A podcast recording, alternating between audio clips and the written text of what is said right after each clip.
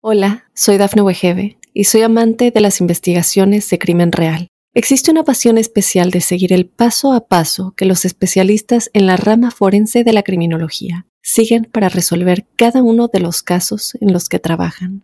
Si tú, como yo, eres una de las personas que encuentran fascinante escuchar este tipo de investigaciones, te invito a escuchar el podcast Trazos Criminales con la experta en perfilación criminal, Laura Quiñones Orquiza en tu plataforma de audio favorita.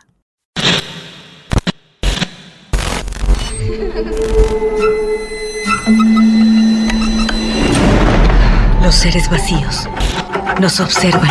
Hasta hoy se registran muchos reportes de actividad paranormal en él. Veo cosas que no puedo explicar. Hay alguien sentado en esa silla. Está aquí. Misterio está fundamentado en el silencio.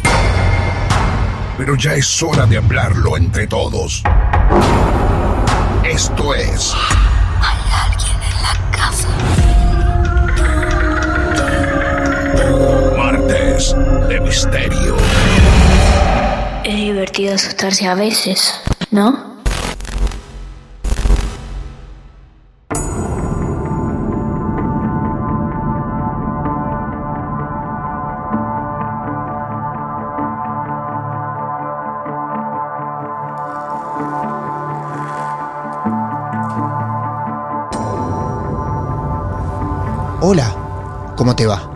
Buenas noches.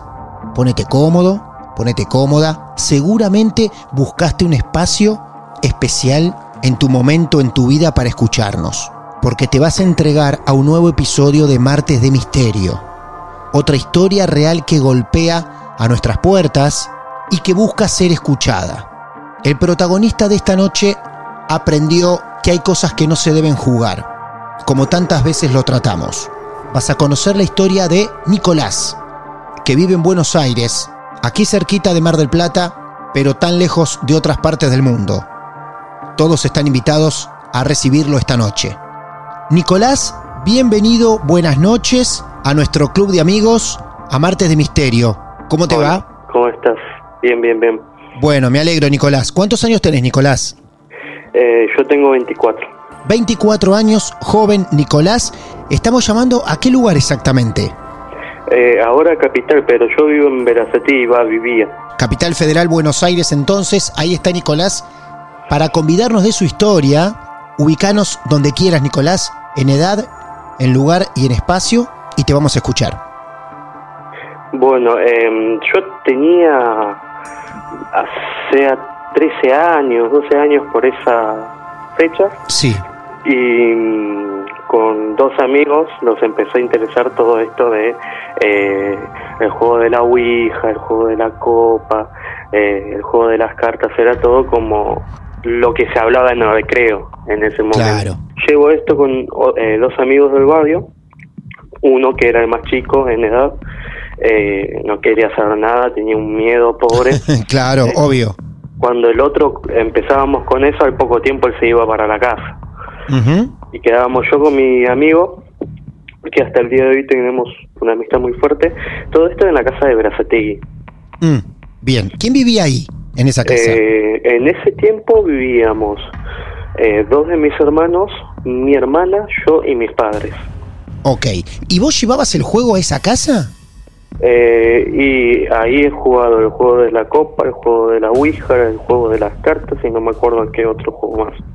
Pero ¿cómo se te ocurría llevar eso a tu propia casa, Nicolás? Y yo tenía, tenía dudas, quería saber cómo era y, sí. y lo busqué por internet, me aparecieron esas cosas y, y las implementé en, en el inmediato, así que las implementé en mi casa donde estaba.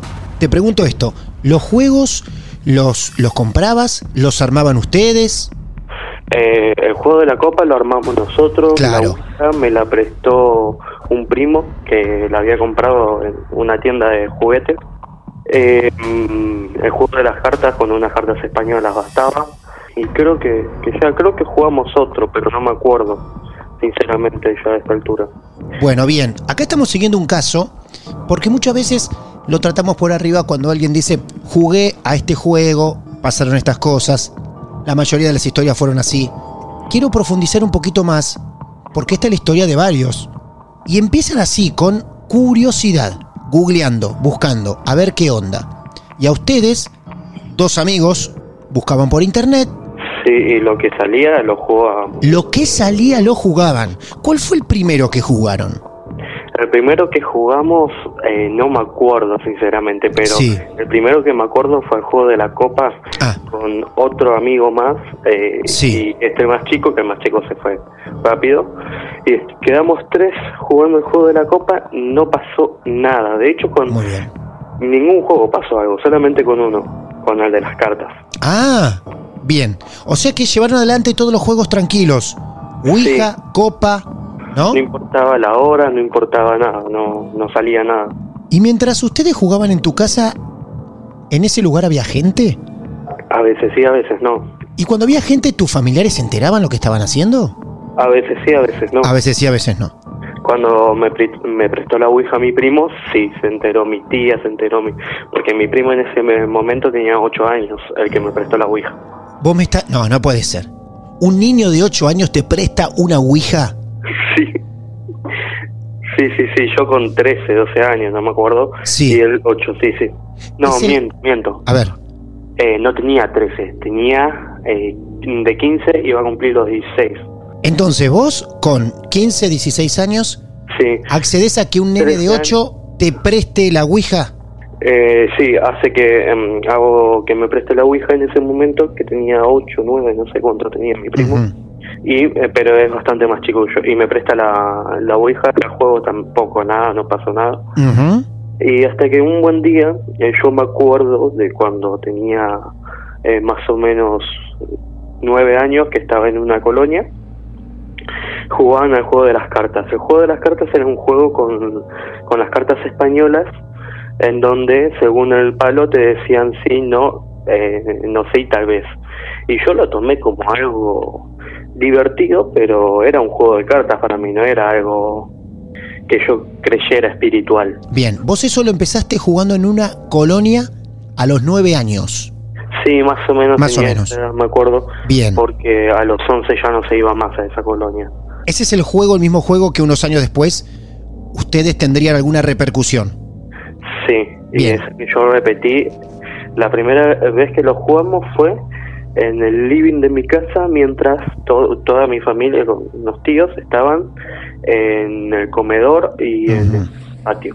Antes de que me cuentes qué pasa con el juego, contame específicamente, quizá alguno lo conozca, yo particularmente no, cómo se lleva adelante.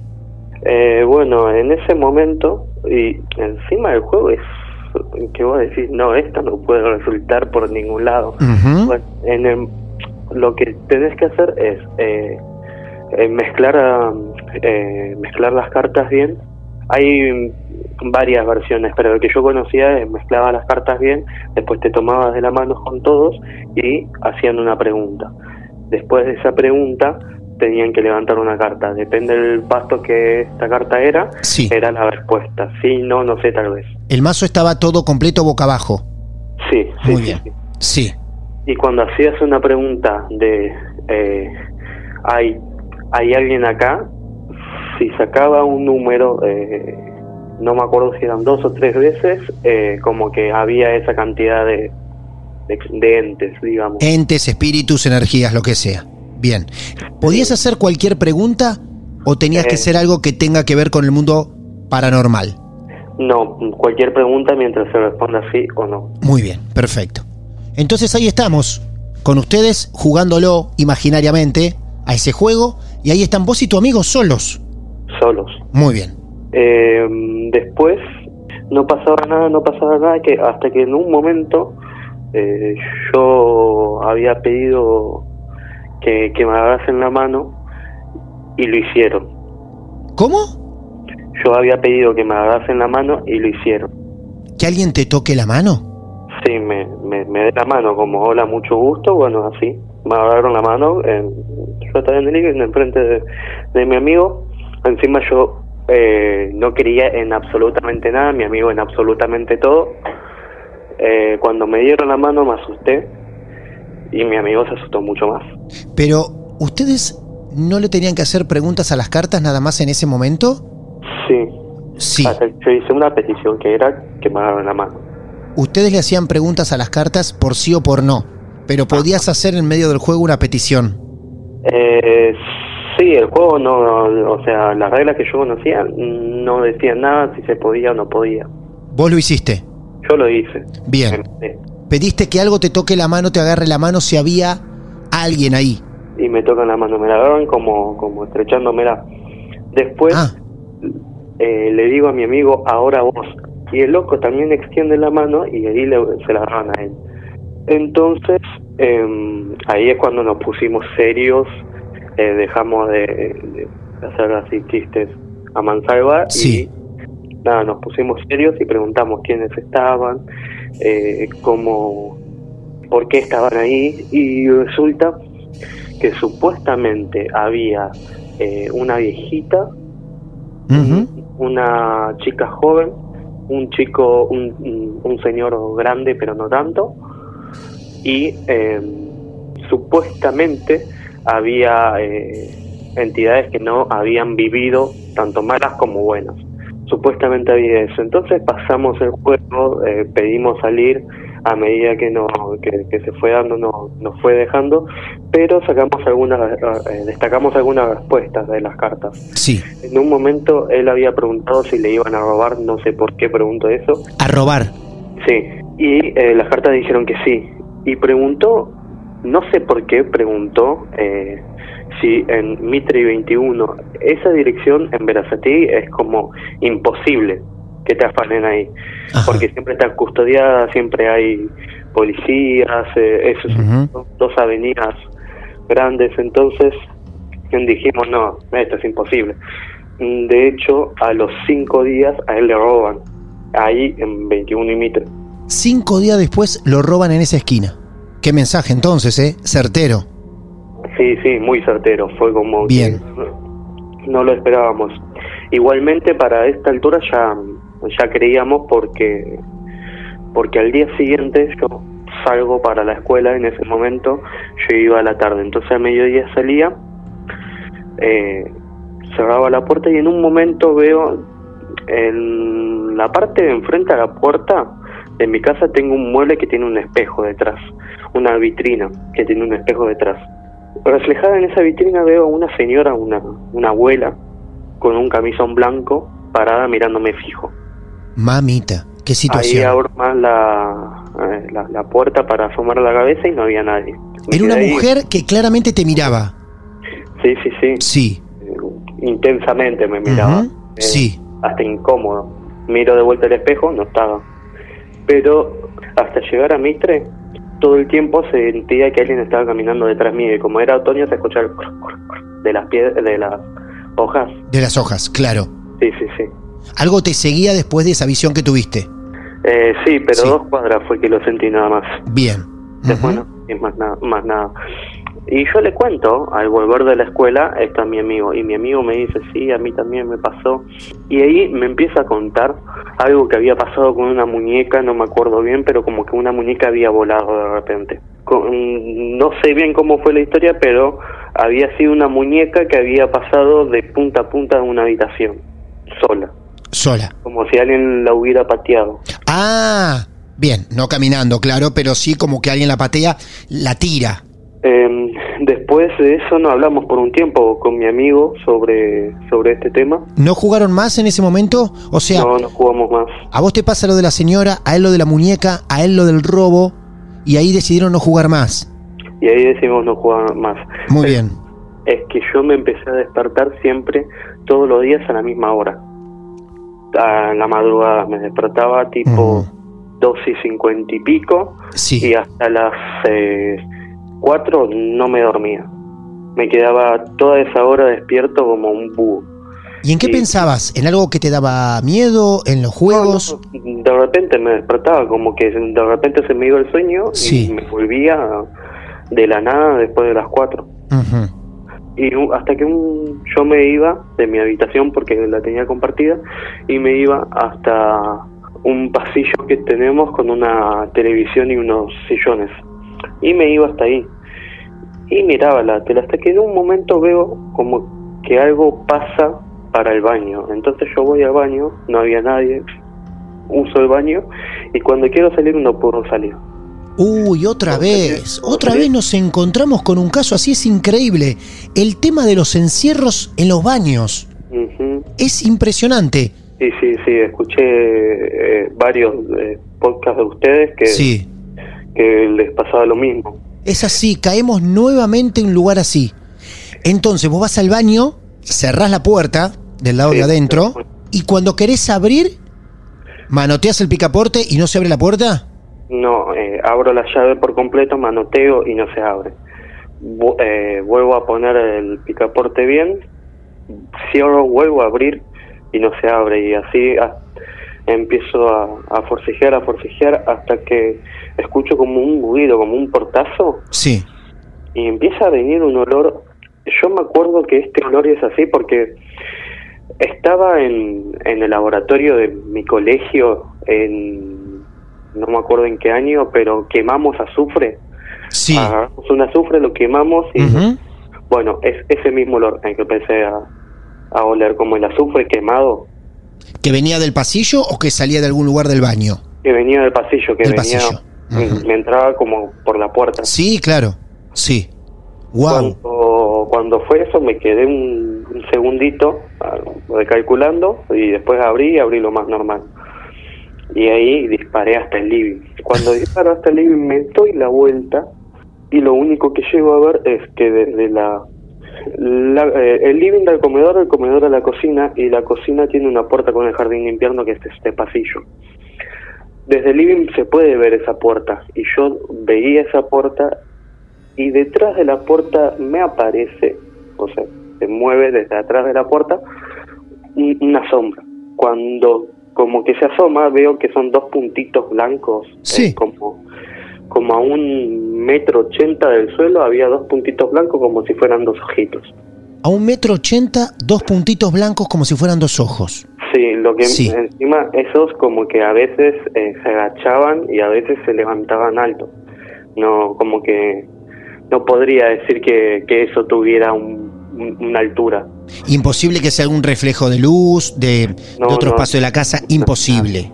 Nada, nada. Nada. De hecho, entraba luz, porque los vecinos tienen un faro, entraba luz y por eso podía ver exactamente una silueta en sombra.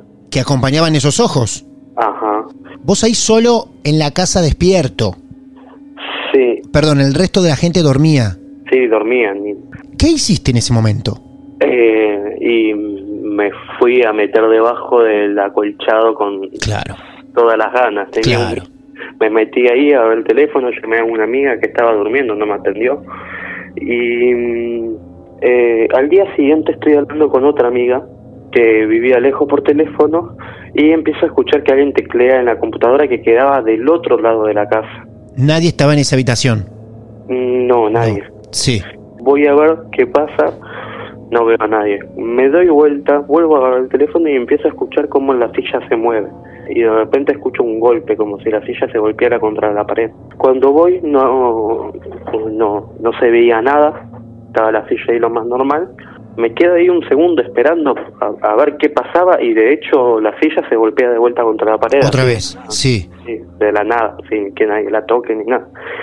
Corté, salí de mi casa y de ese entonces en más, eh, todas las noches eran iguales. Me levantaba a la misma hora, iba, eh, volvía. En algún momento podía llegar a ver a esta figura con ojos blancos que hasta entonces no me había hecho nada, solamente se quedaba en un- una esquina mirando y nada más.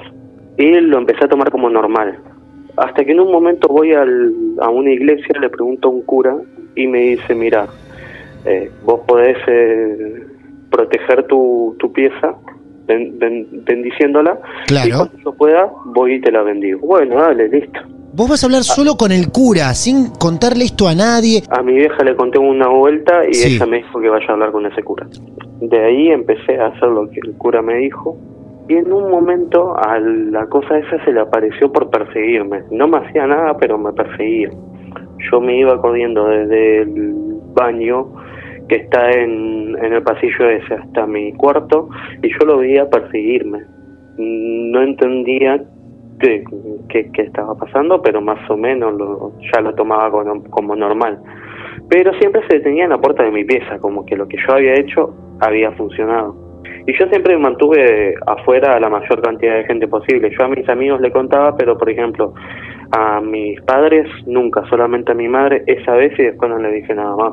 Y bueno, las cosas siguieron más o menos así, eh, a veces lo vi, a veces me perseguía, no me tocaba, no me hacía nada, era todo normal. Pero cuando te perseguía, ¿era una sensación o lo veías? Eh, yo lo veía detrás de mí constantemente, Ah, pero lo veías. en cuanto me daba la vuelta para correr, no me volvía a dar la vuelta hasta que estaba en mi pieza. Y cuando me daba la vuelta en mi pieza, ahí lo veía que paradito, en, bueno, no paradito porque no, no me fijaba ni si llegaba al suelo. Veía los ojos, yo te imaginas los, los puntitos blancos. Siempre eran los ojos con puntos blancos, o los ojos blancos, mejor dicho. Claro, er- eran como puntitos blancos, pero eran como alargados, pero no tenía exactamente la forma Sí. de, de un ojo, pero estaban colocados ahí, así que yo supuse en el momento que eran los ojos. Entonces, lo que el cura te manda a hacer no sirvió de mucho. Eh, no, sí, es, el loco se detenía enfrente de, de mi pieza, pero nunca entraba. Nunca ingresaba a tu habitación. Ajá, de hecho yo mm, lo pude ver a detalle muchas veces por eso, porque él se quedaba unos segundos ahí eh, hasta la, el borde de mi pieza y después volvía. Yo en ese momento eh, estaba también muy metido con unos amigos que eran del colegio. Ujú, Sí. Eh, y en un momento los invito a mi casa, a todos a dormir, eran siete pibes. Y cuestión que en una se hace la madrugada, se hace la hora a la que yo siempre me, desper- me despertaba y voy al baño. Quería al baño y dejo a todos mis amigos en mi pieza. Y en un momento estoy ahí en el baño y escucho como que alguien discute en, en la cocina. Y yo dije, es Lucero, una amiga, porque se me hizo escuchar su voz. Llamo a otra amiga y le digo, Sofi, decíle a Lucero que no discutan en la habitación, porque se- en la cocina, porque se van a despertar mis padres, que vayan para la habitación. Vos desde el baño llamás a una amiga y le decís, decirle que paren de hablar en la cocina. Ajá, Bien, porque tenía miedo de que mis hijos se despertasen Claro. y, y me. Entonces, claro. eh, a, a esto Sofía me dice, Lucero está acá, podés venir, por favor, están pasando cosas raras o una cosa así, me dice. Ella te dice eso que están pasando cosas raras, fuera del baño. Sí, Ajá. termino en el baño, voy, cuando voy, quiero abrir la puerta y se me viene la puerta encima, como un portazo. Cuando me doy vuelta, descubro que había sido un amigo que le había pegado una patada. Y yo digo, ¿por qué le pegaste una patada a mi puerta? A lo que él me responde, porque no se cerraba. ¿Qué había pasado todo eso? Me contaron en el momento. eh, la puerta no se cerraba y en un momento de atrás del televisor que hay en mi pieza se sale como, como una sombra de una mujer. ¿Eso te lo cuentan tus amigos? Eso me cuentan mis amigos, una sombra ¡Wow! que tenía los ojitos blancos, dos amigos que eran los únicos que habían abierto los ojos para ese entonces. O sea que sin saber el resto de los amigos, la historia Sí. de estos ojos blancos que te perseguían en tu casa, Ajá, ellos te dicen, vimos como la sombra de una mujer sí, con ojos blancos. sí, salía detrás de la, Qué impresionante coincidencia. de la tele y cuando se estaba saliendo desde detrás de la tele, cuando se estaba, digamos, dando la vuelta a la tele, ahí es cuando yo trato de entrar y ahí es cuando el otro le da la patada a la, A la puerta, a la puerta. claro. Y, y encima me lo empezaron a, a explicar primero todos a los gritos, después eh, Me imagino. cuando todo se calmó como que empecé a, a entender qué es lo que había pasado esa noche. Eso que ocurre todo de madrugada. Sí, a la misma hora de siempre. De una casa que hoy no vivís allí. Eh, no, me estoy mudando, pero igualmente eh, viví hasta hace toda mi vida prácticamente. ¿Esto todavía tiene más condimentos? Un poquito más. A ver, vamos Nicolás. Eh, bueno, después pasó, hasta, para ese entonces ya todos mis hermanos estaban mudados, solamente quedábamos yo y mi hermana. Y entonces eh, una noche eh, mis viejos se habían ido, no sé a dónde, no sé a qué, y yo me quedé en, en mi casa haciendo tiempo. Entonces en un momento me daba hambre, voy a buscar unas galletitas. Cuando voy a buscar las galletitas, veo a la sombra de vuelta. Me voy para, para mi cuarto. Cuando me doy vuelta, Sí, era con las galletitas en la mano. Cuando me doy vuelta, siento que algo me pega en la espalda. Fuerte, de hecho me caigo al suelo y eh, que encima del paquete estaba abierto, las galletitas las despagamos todas, las rompo. Me doy vuelta y lo veo a la cosa esa saliendo de mi pieza directamente. Nunca me dejaba de mirar, como que los ojitos blancos siempre permanecían ahí, no es que se daba vuelta. Y lo veo salir de mi pieza. Cuando lo veo, lo veo salir de mi pieza, me doy vuelta, veo las galletitas y me enervo la sangre que voy hasta hasta la cocina yo solo en la casa como un desquiciado voy a la cocina y empiezo a gritar ¿A gritar? a gritar eh, mirando hacia el baño Escúchame, vos le hablabas enojado diciendo basta, andate. sí Sí. y mm, después de, de esa noche que le grité de todo mm, no lo volví a ver después de eso nunca más hasta el día de hoy no lo volví a ver Eh, lo que sí, mi hermana después me contaba, porque un día le cambié la pieza de- a mi hermana, no me acuerdo por qué, y eh, me fui a dormir a su pieza. Su pieza queda del otro lado de la habitación de donde tenemos la computadora. Sí. Entonces queda ahí nomás de donde pasó todo.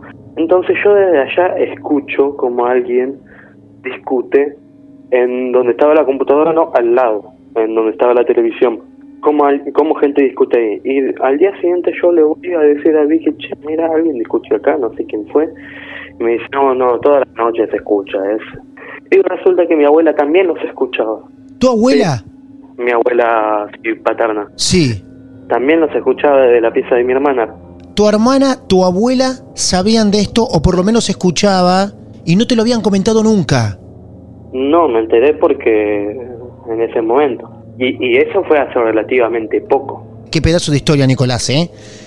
Sí, sí. Últimamente, con, con esto de enfrentarlo o de hablarlo, que reitero, no es la primera vez que nos encontramos con una resolución así. Cuando alguien dice, decidí encarar, decidí hablar, decidí enfrentar a esa cosa y decirle, basta, basta. Ya está, ya te vi, pero no perteneces acá, por ejemplo. Y muchos lo han solucionado así. No digo ni recomiendo que sea la forma. No soy profesional en esto pero muchos han encontrado un alivio de esa forma como nos contás vos, Nicolás. Un pequeño detalle. En todo lo que llevó tu historia, el nudo y el desenlace, nunca mencionaste juegos. Durante todo ese tiempo no jugaste a nada. Mm, No, no, no, vol- no volví a jugar a nada. ¿Viste cómo se aprende? Sí, bueno, mi amigo Nicolás, de todo se aprende. Buena lección. Entonces te dio el más allá con respecto a estos juegos, a estas costumbres, y me alegra que lo hayas aliviado. Nicolás, ha sido un placer escuchar tu historia, ¿eh? Eh, todo muchas, muchas gracias. Eh, la verdad que, que me gustó contar todo Bueno. esto juntos. Muy bien, muy bien. Bueno, bienvenido al club, amigo. Gracias, te mando un gran abrazo a vos, a tu familia y a tu amigo también. Muchas gracias. Un abrazo. Adiós, hasta luego. El caso de Nicolás, esos ojos blancos que habitaban la casa, juegos que irresponsablemente llevaban adelante, tantas veces tratados en nuestros episodios. Si vos tenés tu caso real para contar, sabés que acá podés hacerlo, confiar, desahogarte. Formamos esta sociedad de amigos de los que nos gusta creer, más allá que después cada uno pueda sacar sus propias conclusiones. Si tenés tu historia real para contar, vaya que tenés tu espacio, ¿no? Creo que lo demostramos capítulo a capítulo. Mi nombre es Martín Echevarría, esto es Martes de Misterio, un placer crear estos ambientes para todos ustedes. Hasta la próxima. A veces es bueno tener miedo. Martes de Misterio. Hola, soy Dafne Wegebe y soy amante de las investigaciones de crimen real. Existe una pasión especial de seguir el paso a paso que los especialistas en la rama forense de la criminología siguen para resolver cada uno de los casos en los que trabajan. Si tú, como yo, eres una de las personas que encuentran fascinante escuchar este tipo de investigaciones, te invito a escuchar el podcast Trazos Criminales con la experta en perfilación criminal, Laura Quiñones Orquiza, en tu plataforma de audio favorita.